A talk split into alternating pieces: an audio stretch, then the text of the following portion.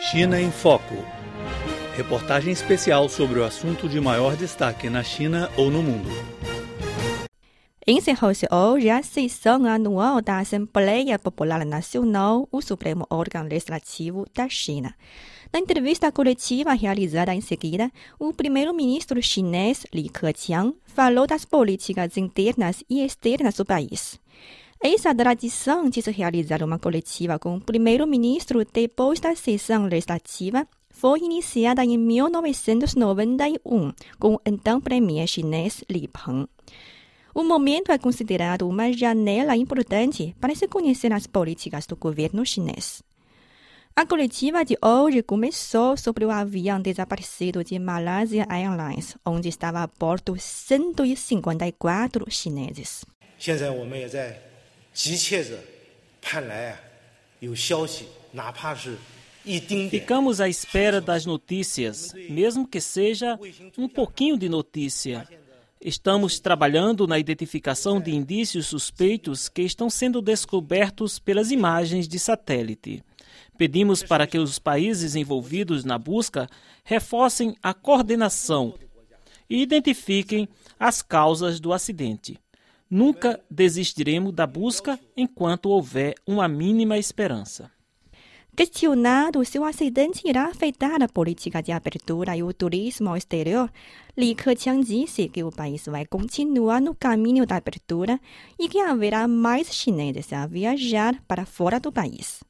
Por outro lado, o governo vai fazer todo o possível para garantir a segurança dos cidadãos chineses através da cooperação internacional. Em relação à economia, a meta do país para este ano é alcançar um crescimento de 7,5% do PIB, número que chegou a decepcionar alguns investidores estrangeiros.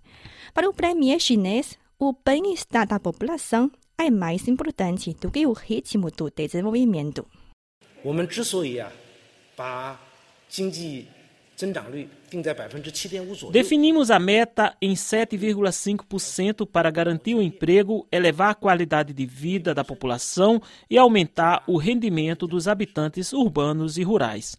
Nós damos mais ênfase ao bem-estar do povo do que simplesmente aos números e ao emprego por detrás do crescimento econômico. Precisamos de um PIB compatível com a vida da população, a elevação da qualidade, eficiência, economia energética e proteção do meio ambiente. Ao falar do aprofundamento das reformas, o governo chinês ambiciona dar seu primeiro passo nas áreas do sistema administrativo, impostos e mercado financeiro. A prioridade, segundo o premier chinês, é aperfeiçoar o macrocontrole e capacitar o mercado a desempenhar seu papel. Vamos lidar melhor com as relações entre o governo e o mercado. Devemos garantir que os motores do mercado façam tudo que não for proibido pela lei e os departamentos governamentais não façam nada a menos que seja determinado pela lei. O premier chinês referiu também às disputas comerciais entre a China e a União Europeia. Ele acredita que os dois lados podem encontrar uma solução através do respeito mútuo e consultas adequadas.